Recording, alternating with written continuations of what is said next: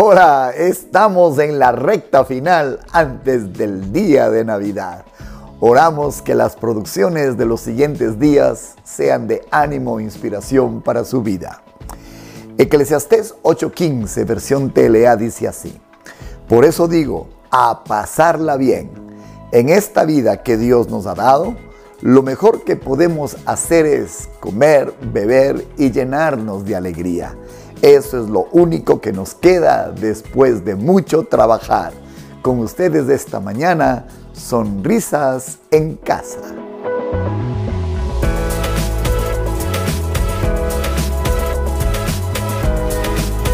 Es domingo en la tarde, domingo en la noche.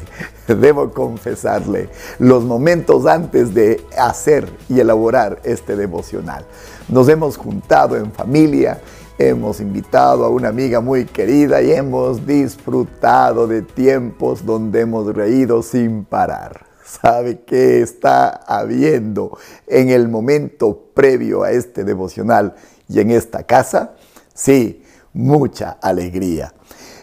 Pronto me di cuenta, debido a la niñez, como Dios permitió que la tuviéramos, sobre todo porque mis padres así lo habían elegido, que las fiestas familiares eran fiestas felices, eran sonoras, eran divertidas, eran llenas de trincada y por supuesto llenas de mucha risa. Hay un simple truco aparentemente insignificante, pero muy importante en la vida de las familias que a veces se descuida. Una familia radiante, una familia fuerte, es una familia que sabe reír junta. Es una familia que sabe divertirse cuando comparten unos con otros. Este día queremos rescatar, queremos destacar el don de la alegría. ¿Sabe? El gozo que viene de Dios tiene una sola clave y es que no depende ni de las circunstancias ni del contexto que se está viviendo, es más bien una disposición del corazón. Quiero recordarle algunas de las responsabilidades bíblicas de una familia. Eh, primero, es el lugar donde aprendemos a dar amor y perdón. Dos, es la escuela donde aprendemos a vivir con más de uno, a vivir en comunión, a vivir entre varios. Tercero, es el lugar seguro donde vamos a ver suplidas todas nuestras necesidades. Qué hermosa es la práctica de la generosidad en un hogar. Cuatro, es el lugar para aprender a tener responsabilidades y también un lugar para aprender el valor del trabajo. Por supuesto, es la cuna de los valores, es la cuna de la fe, es la cuna donde se enseñan los principios de la vida. Pero esto se está poniendo muy serio. La cosa más importante de una familia que matiza todo lo que hemos dicho anteriormente es el lugar y queremos proponer donde se imparte, se vive y se disfruta la alegría. Desafortunadamente, la alegría con demasiada frecuencia es el ingrediente que falta en demasiadas familias. ¿Por qué? Porque estas son muy serias, porque están muy ocupadas, porque están algunas demasiado lastimadas, otras demasiado estructuradas o simplemente porque son familias demasiado exigentes. Como diría el pastor Marcos Witt, Dios puesto en cada familia un payaso. Aprenda a descubrirlo y empiecen a reír juntos. Déjeme recordarle tres detalles que le ayudarán para hacer de su familia una familia feliz. Primero, recuerde que su familia no es un un campo de entrenamiento militar, donde usted es el sargento y sus hijos los soldados que están obligados a cumplir ciertas demandas. Número dos, recuerde que su familia no es un laboratorio de investigación y usted el científico que está tratando de encontrar la fórmula para hacer la familia perfecta. La verdad es que no hay familias perfectas. Y tercero, su familia no es un monasterio. En muchos hogares cristianos han perdido eh, la ilusión de buscar a Dios y de encontrarse con Él de, de, variadas maneras debido a formas estereotipadas muy clásicas que usted a duras penas puede sobrellevarlas, sus hijos no las soportan.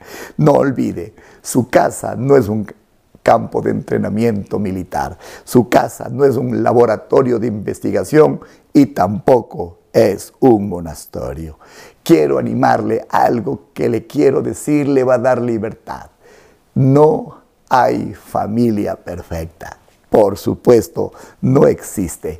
Nuestros hijos no son perfectos y jamás llegarán a ser perfectos. La receta para la perfección familiar, créame, no existe. Qué bueno es reírnos de nosotros mismos, reírnos de nuestras imperfecciones. Qué hermoso es ser feliz en medio de ser imperfecto. Quiero hacerle algunas preguntas. ¿En su casa se sonríe? En su casa, como hicimos hoy en la mía, se juega, se divierten, hay gente contribuyendo a una atmósfera de alegría. No olvide, el Señor dice en su palabra que uno de los frutos del Espíritu es el gozo y que el gozo de Él es nuestra fuerza. Así que quiero sugerirle que ponga un poquito, como dice el devocional de esta mañana, de sonrisas en casa. ¡Qué bendición! Sonría. Eclesiastés 8:15 dice, por esto digo, a pasarla bien. En esta vida que Dios nos ha dado, lo mejor que podemos hacer es comer, beber y llenarnos de alegría. Eso es lo único que nos queda después de mucho trabajar. Oremos, Señor, gracias por nuestras familias. Gracias, Señor, por habernos colocado en una para crecer para vivir, para desarrollarnos. Ayúdanos a que estas sean lugares de alegría, lugares de gozo, Señor.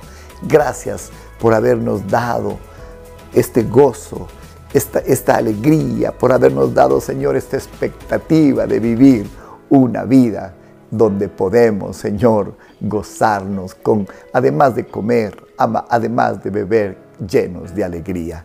En el nombre de Jesús oramos por las familias donde ahora mismo hay dolor, donde han sido colocadas en una forma demasiado seria, demasiado estricta. Señor, ayúdanos a sonreír, ayúdanos a traer felicidad, ayúdanos a hacer de cada miembro de nuestra casa alguien feliz, Señor, a crear una atmósfera de alegría.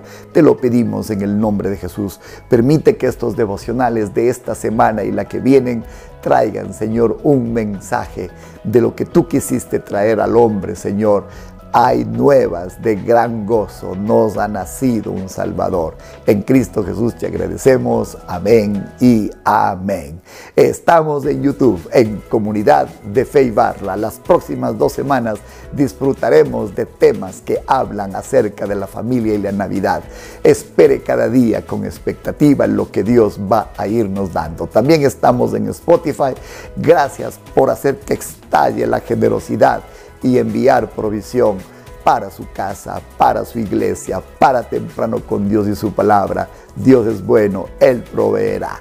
Que Dios le haya bendecido y arrancamos los devocionales de Navidad en familia.